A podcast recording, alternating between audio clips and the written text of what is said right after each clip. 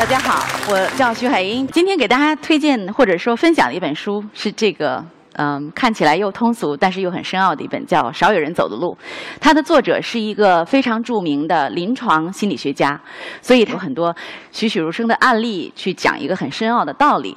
这本书其实很传奇，它是呃出版于一九七八年，那么在出版之后没有经过任何的人为的推广宣传，就靠口碑相传，它后来卖到了三千万册。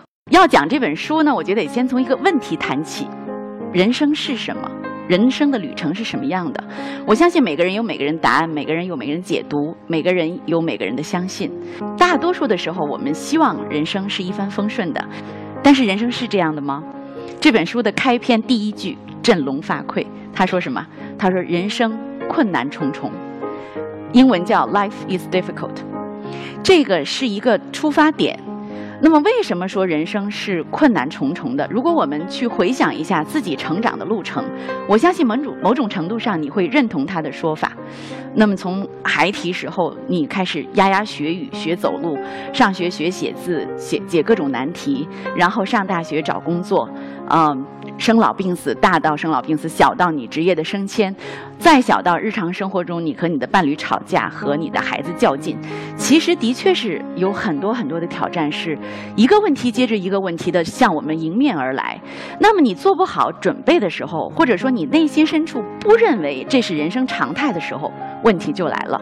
所以这位呃心理学家他叫 Scott Peck。他说呢，从他临床的观察上来看，很多的心理学的心理疾病的问题的根源产生就在这里，就是说人们很容易去逃避痛苦，想着去摆脱困难。那么很多的时候，这种他的认知和这个世界的真相之间产生一个巨大的反差，所以心理问题由此产生。那么，人生是困难重重的，想起来挺沮丧的哈，这么艰难。可是也别着急，也不要那么急于的去沮丧，因为任何事物都是辩证的，都是有两面的。其实你如果能够放下心中的抵抗或者排斥或者抱怨，去面对这个问题，然后去想办法去解决它，一系列的问题解决的过程中，最重要的，你是一个心灵的成长。那么，为什么有的人会愿意迎接这样的挑战，会愿意走一条吃苦的路呢？这个作者给的一个答案也比较简单，听起来这词我们很熟悉，叫自律。自律是什么呢？自律就是需要跟我们很多的习性、我们内在的一些不好的惰性去抗衡、去克服它、去成长。那么概念容易懂，做到真是难。但是最难的还不是这儿，最难的是说我们。漫长又短暂的一生，几十年。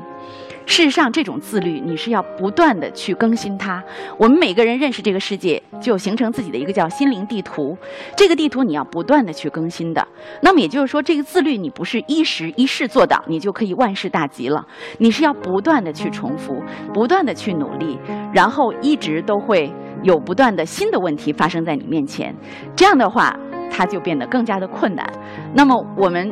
就面临着一遍一遍的像蝉蜕一样的那种蜕壳，一次一次的去超越自己，变一变的在更新你自己关于这个世界的认识，去更新你自己的目标，去更新你自己的定位，去更新你自己的处事方式，更新你在这个世界上的角色，容易吗？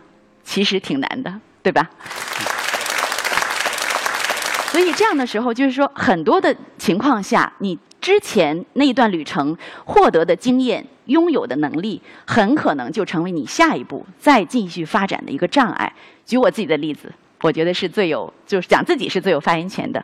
我很长时间以来都是一个完美主义者，小的时候呢就是一个爱读书的孩子，所以呢一上学。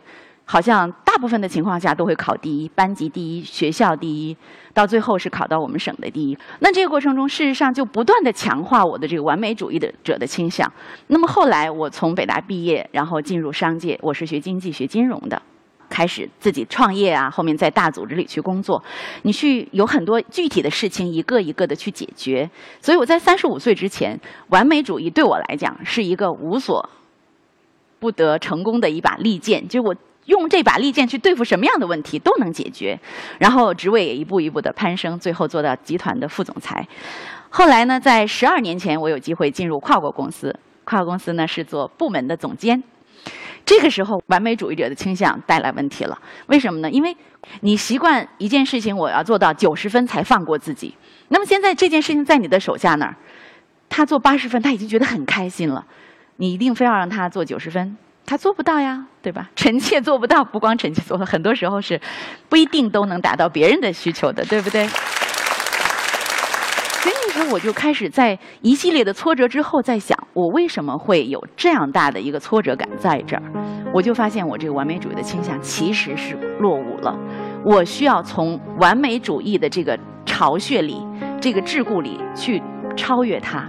我大概花了有至少三四年的时间，开始真正的。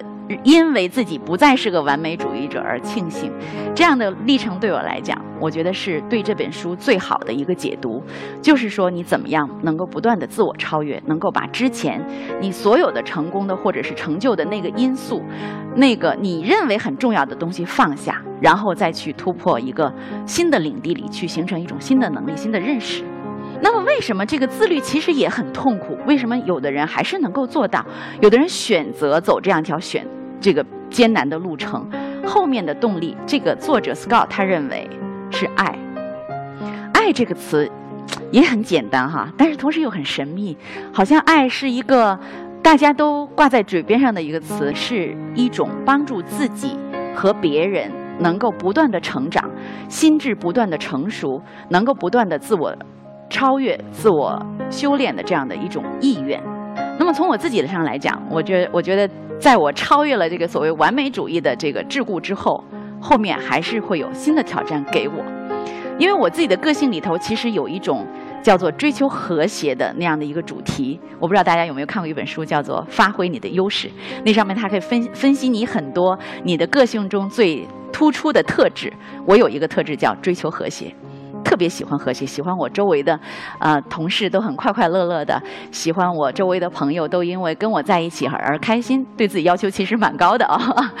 那么，在这样的一种呃追求和谐的情况之下，是不是你作为一个高级管理者，能时时刻刻的做到让你的周围的每一个人都满意，跟你在一起都那么和谐呢？一定不是的。管理者的一个非常重要的义务或者他的责任，就是要给这个组织设定纪律、设定目标。那么，不能够遵守这个组织的纪律、不能够达成这个组织目标的人，他会成为这个组织的麻烦。你怎么办？你跟他和谐吗？没办法，对不对？所以很多的时候，我我我记得我这个。开第一个人的时候是心里非常纠结的，差不多一个晚上睡不着。我就觉得自己做一件很恶的事情，你怎么可以把一个人，他又不是个坏人，他只不过是一个不太负责任的人，你就这样把他开掉吗？他将来没工作怎么办？会想很多，然后你就会就会谴责自己不够善良、不够宽容。因为我已经不再完美主义者了，你是不是应该能够更多的去包容别人的缺点呢？那么这个这个里头，我觉得可以用这个理论来解释。就是这仍然是一种爱，因为爱不光是爱护，不光是鼓励，不不光是帮助，它也包括你要设定纪律，你要有适当的批评，你甚至要发起一些冲突，然后你有的时候会要挑战别人。很多的时候，我觉得到现在为止，我也不能够时时刻刻都做到这一点。但是你心里有一根弦，你做的适当的时候，尺度偏离的太远的时候，我经常会跟人家道歉。错了就是去道歉，我觉得这也是一种爱，所以我真是觉得，爱说起来简单，做到好难。爱你周围的人，爱你的至亲，因为很多的时候我们自己可能没有余力去爱那么多的人，你爱你周围的人，都还是不容易做到的。好在，无限风光在险峰，等你攀攀上一层的时候，你会发现，那样的愉快，那样的一种满足，是你之前所没有经历过的。